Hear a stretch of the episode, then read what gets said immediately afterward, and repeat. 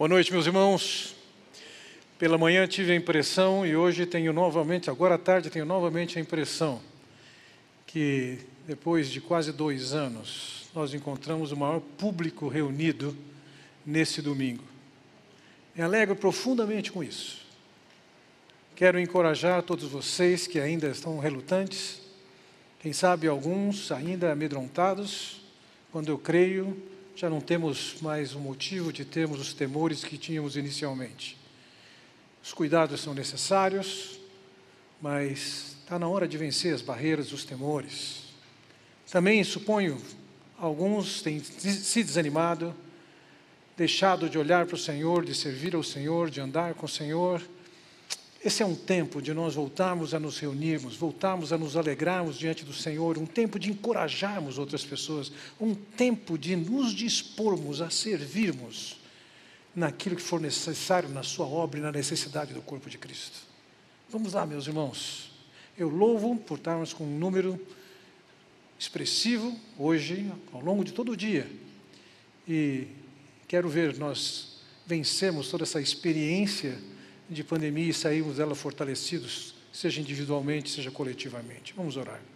Pai Celestial, quero te pedir que nesse tempo que nós temos aqui de culto, em que aparentemente temos maior número depois de praticamente dois anos, ó Pai bondoso, que possamos crescer na relação contigo, na integração ou reintegração ao corpo de Cristo, no envolvimento e no compromisso do ministério.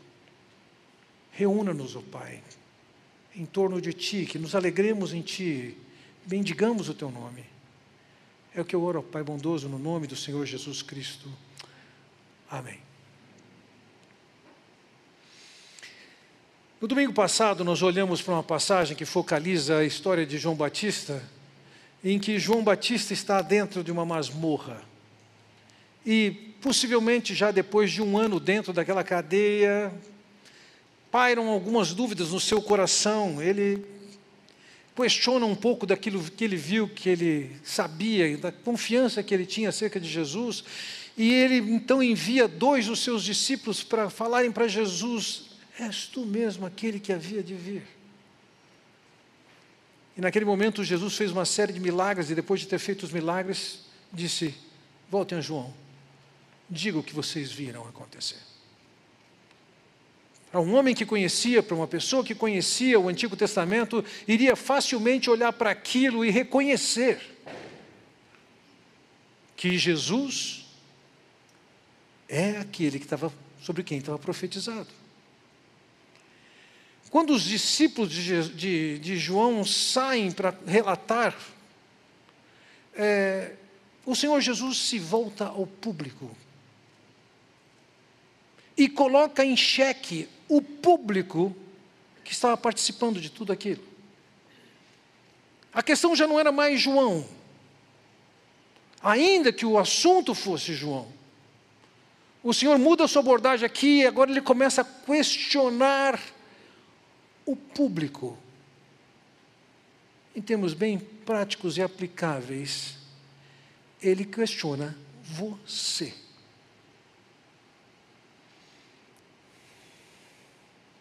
Vejam, no desenvolvimento das palavras de Jesus que se segue, nós vemos que o Senhor Jesus começa a dar o um nome para as pessoas. Quem é quem? Quem é quem naquele universo e dentro daquela temática que era João Batista naquele momento? Vejam, até então as pessoas estavam ouvindo as mensagens de João Batista e elas estavam animadas, entusiasmadas. O texto bíblico diz que eles eram batizados depois de ouvirem João Batista, eles criam. Entendamos uma coisa, o batismo não era alguma coisa para qualquer para um judeu. Um batismo era basicamente uma cerimônia voltada para quem não era judeu, um pagão que se convertia ao judaísmo, então ele passava pelo batismo. Era a forma de uma pessoa se tornar um prosélito, um judeu prosélito. Não tinha a linhagem, mas agora ele se tornava um judeu. Quando João Batista passa pregando a sua mensagem e dizendo àquelas pessoas: o reino está próximo. O Messias chegou, arrependei-vos e crede. Aquele povo se arrepender era, antes de mais nada, um reconhecimento de que eles não eram nada melhores do que era comum um judeu pensar, que eles eram melhores do que os pagãos, que eles tinham justiça, suficiência e crédito diante de Deus. Mas quando eles se sujeitam ao batismo de João, eles estão entendendo que eles estão nas mesmas condições dos pagãos, que precisam do arrependimento e da fé e da confiança na graça, na misericórdia de Deus. É nesse ambiente que João Batista está pregando e está fazendo um sucesso. Agora, o curioso é que quando a gente olha para João Batista, nós vamos perceber que, pelas normas daquela época, e muito mais pelas normas da nossa época, ele jamais seria considerado alguém grande. Não é difícil, ao passar a leitura, nas narrativas que envolvem João Batista, não é difícil você pensar que ele fosse um antissocial. Vivia pelo deserto. Era antipático. Era politicamente incorreto. Chegava a ser irritante, se não chato. Mas ele era o pregador que estava fazendo sucesso naquele momento. Ele não era rico, ele não tinha nenhuma proeminência social, ele não tinha nenhum título acadêmico, não realizou nada que fosse notável, que se destacasse, não tinha uma organização por trás dele. E nenhuma posição de destaque. E diferentemente de vários, não deixou nenhuma literatura, não escreveu nada. Entretanto, ele ocupou uma posição central, tanto na narrativa anterior, quanto nas considerações que o Senhor faz agora com aquele público. E entendo que nessa conversa que o Senhor Jesus tem com aquele público, ele está querendo dar o nome aos bois. Quem é quem? E a primeira pessoa que ele quer destacar quem é, é justamente João Batista. Veja, como eu disse, ele não era um homem agradável, a natureza de sua mensagem era dura, arrependei-vos, o juízo está próximo. Ele não tinha nada de bajulador, ele não usava uma linguagem que agradasse as pessoas, ele não era caloroso, estava anunciando o julgamento. Houve ocasião em que ele chamou as pessoas de raça de víboras, considerando um animal que, quando pegava fogo, ele fugia. Entretanto, uma multidão o seguia. As pessoas vinham para ouvi-lo de até 80 quilômetros de distância, isto é, uma caminhada de três dias. Eu me lembro pregando entre os Uaiuais, na, na, na aldeia de Mapuera, em algumas ocasiões em que lá estive, eles faziam conferências de Uaiuais. Na aldeia de Mapuera tinha cerca de 1.500 índios. Talvez 80%, 70% deles são cristãos. Mas no próprio rio Mapuera tinha outras aldeias, e mais tantos índios. Outros rios daquela região de Roraima, do Pará, também tinham aldeias de Uaiuais e outras etnias que estavam se aproximando deles. E não bastasse isso, tinham índios que vinham da Guiana. Eu me lembro de ensinar lá e saber de índios que chegaram lá depois de 17 dias, andando, navegando, e alguns até pegaram um ônibus em algum trecho do seu caminho.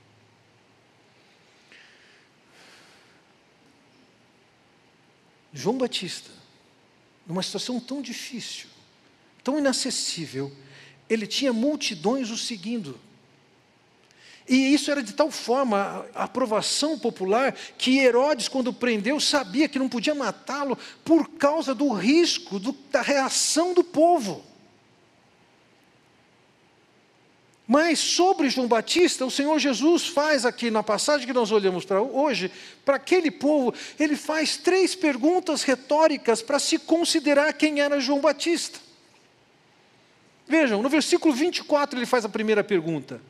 Depois que os mensageiros de João foram embora, Jesus começou a falar à multidão a respeito de João. O que vocês foram ver no deserto? Um caniço agitado pelo vento? A consideração de Jesus é: seria João Batista um caniço, uma cana, um capim alto que é agitado pelo vento? A ideia é o caniço, ou a cana, ou, ou o capim, quando o vento bate, ele se inclina. Para onde o vento bater, ele se inclina. E ele está perguntando: vocês acham que João era o tipo de pessoa que estava se amoldando às pressões que estavam em volta dele? Seria ele um covarde, um inseguro?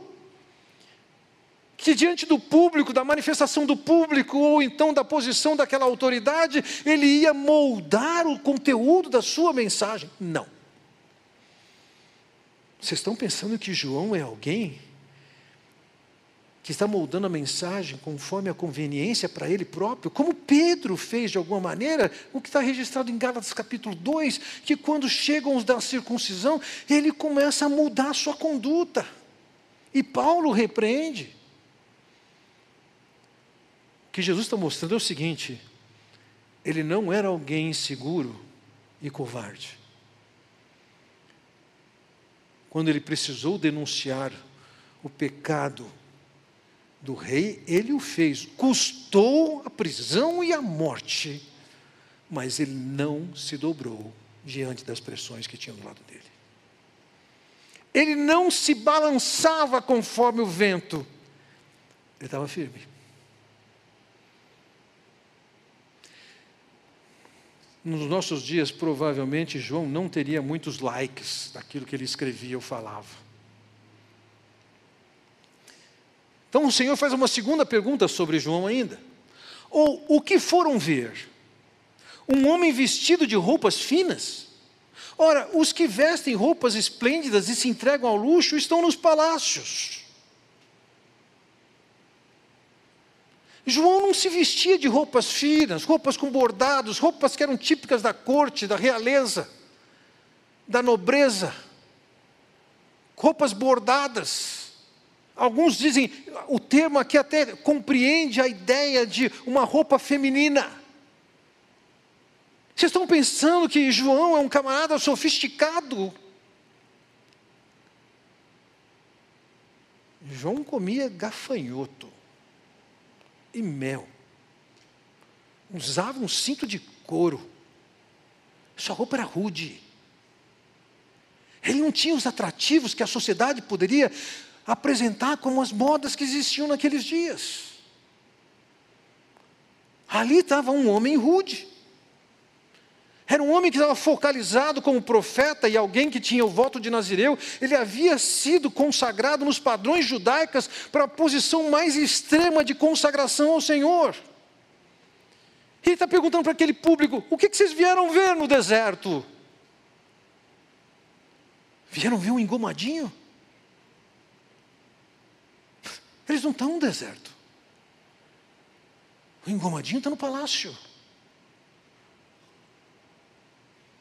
Quem que vocês vieram ouvir? Por que, que vocês vieram de 80 quilômetros de distância para ouvir esse homem? Então o Senhor faz a terceira pergunta. Afinal, versículo 26. O que foram ver? Um profeta? Sim, eu lhes digo, e mais que profeta. Vejam, João quebrou um silêncio de praticamente 400 anos, um pouco mais. Os últimos profetas que haviam falado para a nação estavam há mais de 400 anos, que eram Zacarias e Malaquias. Agora aparece um João que tem uma mensagem, uma natureza de mensagem bem profética, e as pessoas reconhecem que ele é um profeta Tudo bem, em uma certa ocasião perguntaram para ele: És tu Elias? Ele disse: Não, eu não sou. Eu entendo que ele mesmo não tinha percepção da intensidade, da densidade, da grandeza do trabalho que ele estava fazendo. Mas o Senhor tinha essa consciência e diz: Ele é um profeta. Mais do que isso, o Senhor Jesus diz: Ele é mais do que um profeta. Por quê? Os profetas ao longo do Antigo Testamento estiveram anunciando a vinda do Messias.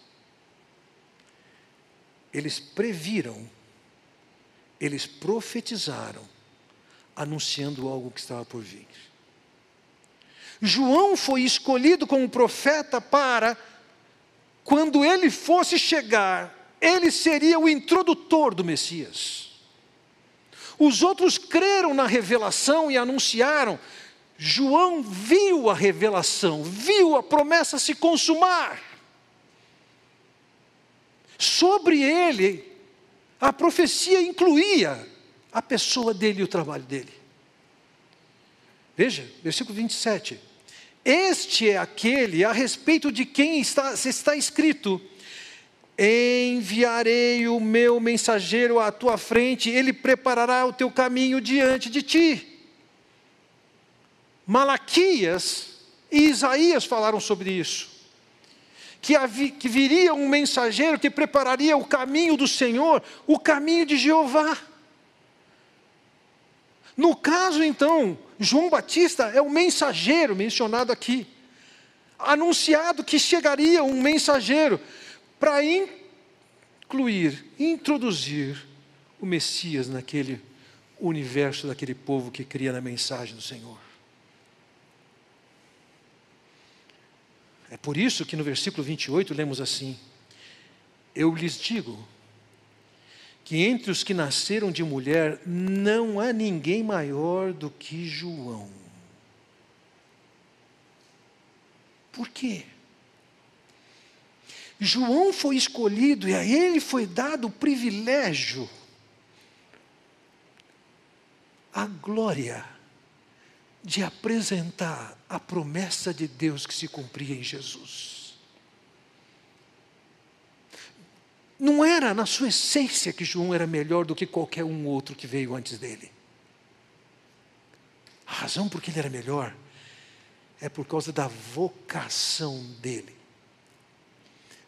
Deus o escolheu e o chamou para ser o introdutor do Messias. É ele quem abria a porta para o Messias. É ele que falava para aquele povo: Ei-lo, eis aqui a promessa. Todo mundo que nasceu antes era inferior a João Batista. Aqueles que profetizaram, eles previram o que viria. João viu e disse: Eis o Cordeiro de Deus que tira o pecado do mundo. Diante dessa, desse questionamento do Senhor Jesus Cristo, e dessa explanação do Senhor Jesus Cristo, ele está deixando muito claro o seguinte: quem é João? Não é qualquer um. Ele é maior do que qualquer um que veio até hoje. Mas eu creio que nessas palavras também existem uma consideração de descobrir quem é quem, de dar o um nome aos bois, e no caso aqui é quem é o Senhor Jesus Cristo. Voltamos ao versículo 27, veja que diz aqui: Este é aquele a respeito de quem está escrito: Enviarei o meu mensageiro à tua frente, ele preparará o teu caminho diante de ti. O mensageiro ia preparar o caminho do Senhor, e a palavra hebraica é Yahweh, Javé, Jeová.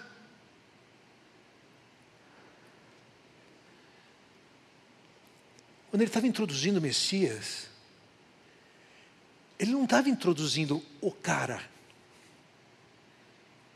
Ele não estava introduzindo um grande homem. Ele não estava introduzindo um milagreiro. Ele não estava introduzindo alguém que se propôs a fazer justiça social. Ele estava introduzindo o Senhor Deus. Não era só um grande homem. Os profetas tinham falado: o Senhor virá, o Senhor se manifestará em nós, é na pessoa do Messias.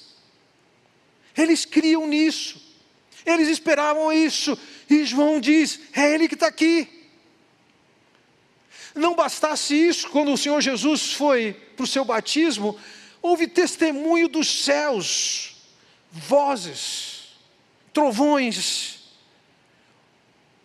o Espírito descendo, testemunhando, é Ele. Não era um grande homem, era o Deus em forma de homem.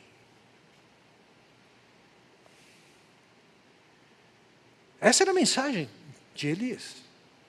Essa é a mensagem de João. João estava dizendo: arrependei-vos e crede, está próximo o reino. Eis aqui o Messias, ele chegou.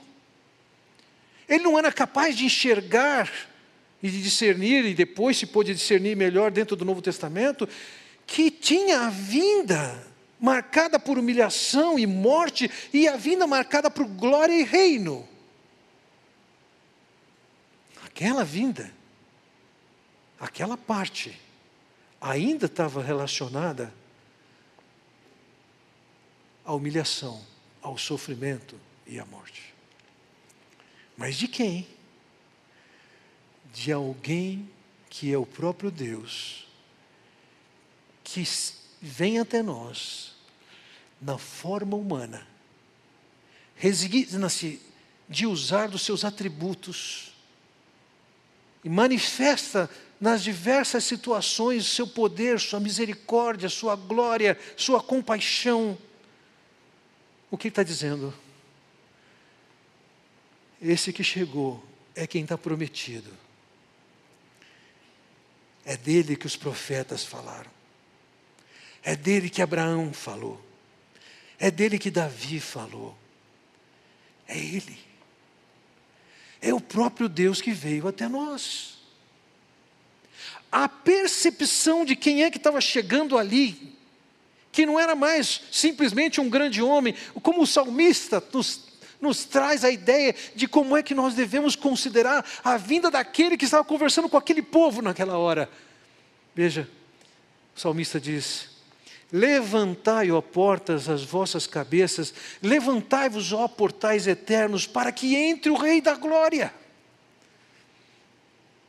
No mundo antigo, quando um indivíduo de uma cidade, imaginemos que nós fôssemos uma cidade aqui, se destacava no seu feito, quem sabe um de vocês fosse ser um campeão mundial de alguma parte de esporte, de atletismo, no mundo antigo, a maneira de receber de volta essa pessoa era abrir uma porta e colocar naquela porta o nome desse indivíduo. E lógico, a grandeza da porta era proporcional à grandeza do feito. O salmista reconhece que o Rei da Glória, o Messias, o próprio Jesus, chegaria e ele está dizendo: levanta portas. Não tem porta que está à altura dele, levanta portais. Não era qualquer um que estava chegando, não era alguém poderoso. Ele diz: é o Rei da Glória. No 8 ele diz: Quem é o Rei da Glória? O Senhor forte e poderoso, o Senhor poderoso nas batalhas. Ele é poderoso, ele é forte. Versículo 9: Levantai a portas as vossas cabeças, levantai-vos a portais eternos, para que entre o Rei da Glória. Quem é esse Rei da Glória? Versículo 10. O Senhor dos Exércitos, Ele é o Rei da Glória.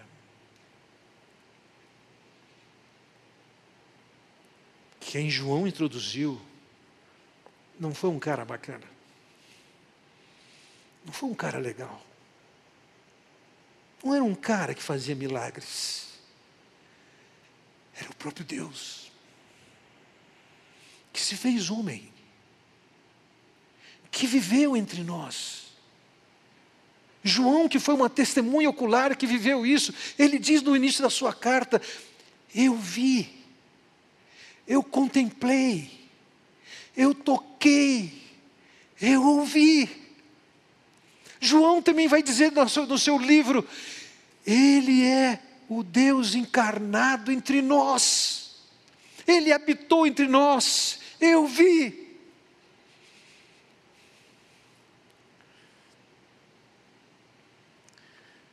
João não estava apresentando qualquer um. Ele estava apresentando a grandeza do Filho de Deus que veio até nós. Algumas décadas atrás, nós nos alegramos, comemoramos e celebramos a ocasião em que o homem pôs pela primeira vez o pé na lua. Mas nós temos que celebrar a ocasião em que Deus colocou o seu pé na terra.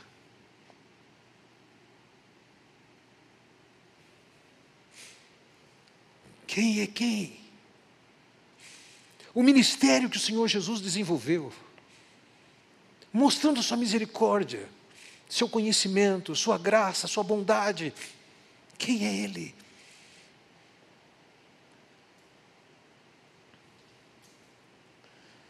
Ele sabia, em todo o tempo sabia, que ele tinha uma cruz pela frente. E a glória do seu ministério envolvia aquela cruz. Ele sabia que ele haveria de pegar os pecados de toda a humanidade, tomar sobre si, receber da parte de Deus o juízo sobre todos os pecados. Ele sabia quem ele era.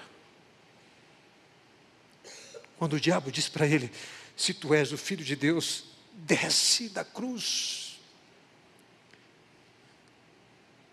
A resposta dele seria: Eu sei quem eu sou, e eu sei porque eu estou aqui.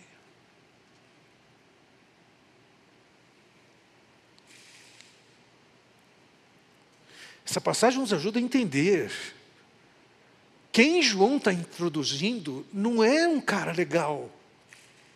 Não é um homem cheio de amor, é o próprio Deus que veio em forma humana.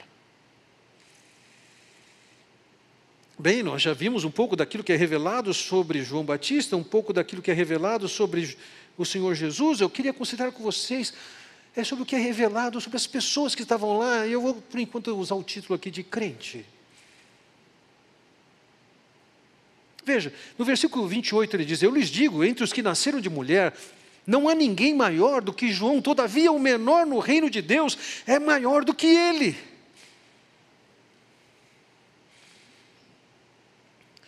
João estava muito perto de uma dobradiça. Ele era quase uma dobradiça.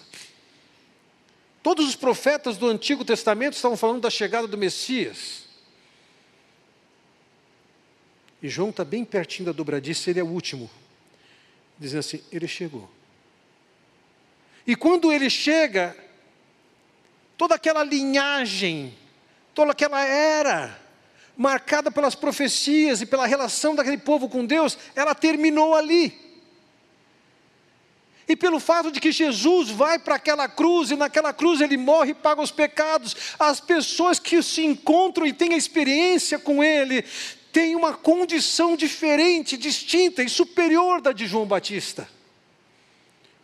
É isso que ele diz quando fala: o menor no reino de Deus é maior do que ele.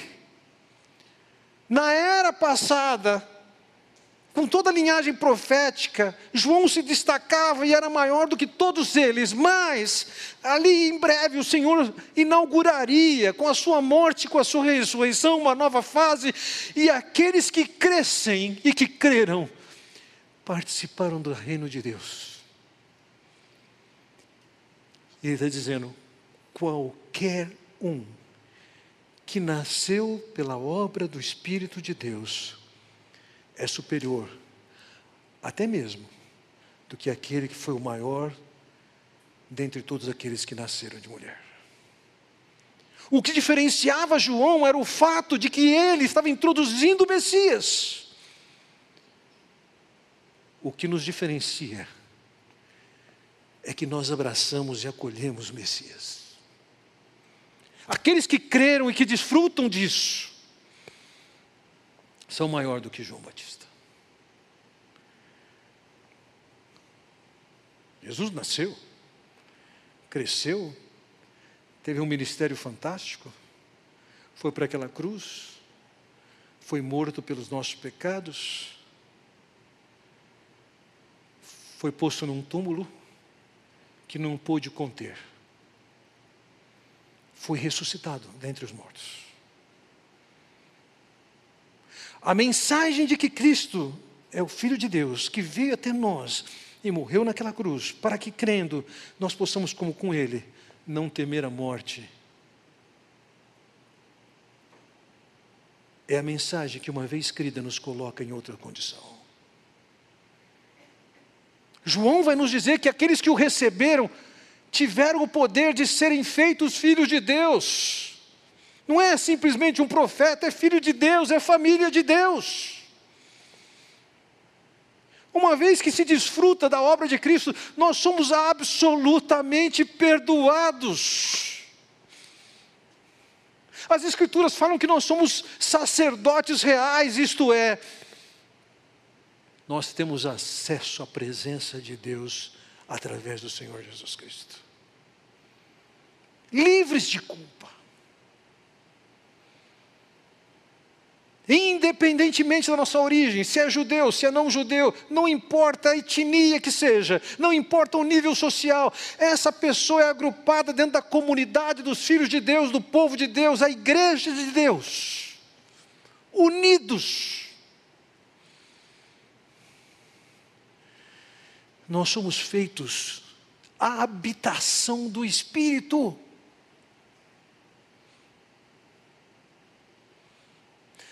Nós fomos selados pelo Espírito, ou seja, nós temos a marca de que nós pertencemos a Deus, isso é a nossa garantia. Paulo vai dizer, Ele é nosso penhor, isso significa o que Ele prometeu, Ele vai cumprir, vai completar o que Ele começou. Isso nos coloca com a visão de que um dia o Senhor vai nos chamar e nós seremos arrebatados com Ele. E que nós vamos passar a eternidade com Ele.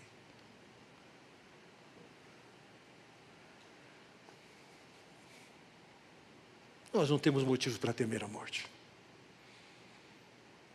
Nós estamos numa condição superior do que os profetas do Antigo Testamento. Diante dessa mensagem, aquele povo está ouvindo isso. E veja o que diz o versículo 29. Todo o povo, até os publicanos, ouvindo as palavras de Jesus, reconheceram que o caminho de Deus era justo, sendo batizados por João. Aquelas pessoas, inclusive um publicano que era considerado um traidor, uma escória, entenderam que o caminho de Jesus era justo. A característica da proposta da mensagem de Jesus era justiça. O que era isso? Eles não acreditavam que eles eram justos por si mesmos e com isso eles tinham crédito diante de Deus. Eles acreditavam que Jesus teria justiça suficiente para salvá-los. E de fato, naquela cruz, ele cumpriu a justiça e foi condenado no nosso lugar. E o seu caráter foi nos creditado quando cremos. Até um traidor entendeu isso e aceitou o batismo de João. As pessoas ouviram aquela mensagem de quem era Jesus. Elas creram. Versículo 30 então diz: Mas os fariseus e os peritos na lei rejeitaram o propósito de Deus para eles não sendo batizados por João. Vocês devem se lembrar, logo no início, quando Jesus foi apresentado no templo, passando por ali, um homem olha, reconhece com uma visão profética, ele será motivo de controvérsia falando sobre Jesus. uma criança de uns 40 dias. O povo creu. E o povo descreu. E o Senhor está traçando muito bem esse, esse, esse contraste. Alguém que era visto como perverso e mau, como um publicano, foi declarado justo pelo Senhor, creu. Enquanto um judeu da elite religiosa, não. Era um contraste entre eles. Jesus não tinha a proposta de ser unânime, ele sabia que ele iria fazer diferença. Teve gente que creu e foi batizada, tem gente que não e não foi batizada. Os peritos da lei, os fariseus, servidores do templo, eles confiavam na sua própria justiça, na capacidade de chegar a Deus por si mesmos. Havia os dois públicos ali. Entre eles, havia quem cresce e havia quem não. Concluindo a minha mensagem, eu gostaria de alcançar uma outra definição. Vamos dar um nome aos bois. Quem é você? Quem é você? Muitas pessoas aceitavam João Batista e creram em João, João Batista. Muitas pessoas se entusiasmaram com João Batista. Mas antes mesmo que ele morresse, muitas dessas pessoas já tinham deixado ele para lá. Já tinham deixado a mensagem dele para lá. Elas foram entusiastas, emocionadas. Mas logo elas deixaram. Muitas pessoas assumiram compromissos superficiais, temporários. E com o passar do tempo, eles abandonaram João, abandonaram a mensagem, negaram. É possível que alguns desses, posteriormente, estavam em Jerusalém quando Jesus chegou, e na chegada de Jesus gritaram: Hosana! Celebraram a entrada de Jesus em Jerusalém. Mas dias depois, o crucificaram. Quem é você? Você já tomou sua posição clara sobre o Senhor Jesus Cristo acerca de quem Ele é? Já o reconheceu como o Senhor da glória que veio até você, em forma humana, e morreu naquela cruz para salvá-lo? Você já entendeu que é diante dele que se curva e que a porta deve ser aberta com grande altura? É assim que ele entra na sua vida? É assim que você o considera? Ou será que você é do tipo que, ah, eu gosto desse ambiente, dos fluidos, da imagem, da música, mas ainda não se rendeu a Jesus? Quem é você? Será que você teve alguma experiência marcada por entusiasmo, por emoção, por lágrimas, e hoje você está indiferente? Quem é você?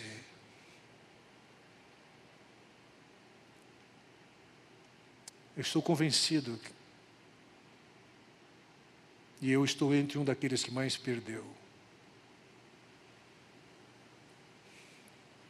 que a pandemia fez mais estrago do que perdas de vidas humanas.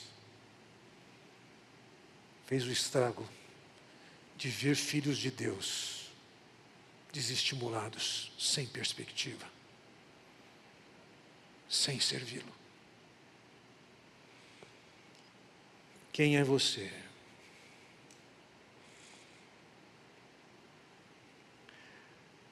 Aqueles que se entusiasmaram com João, deixaram João. Muitos desses estavam lá cantando Osana. E depois estão dizendo crucifica-o. Quem é você? É tempo de cada um de vocês que me ouve presencialmente ou fora daqui,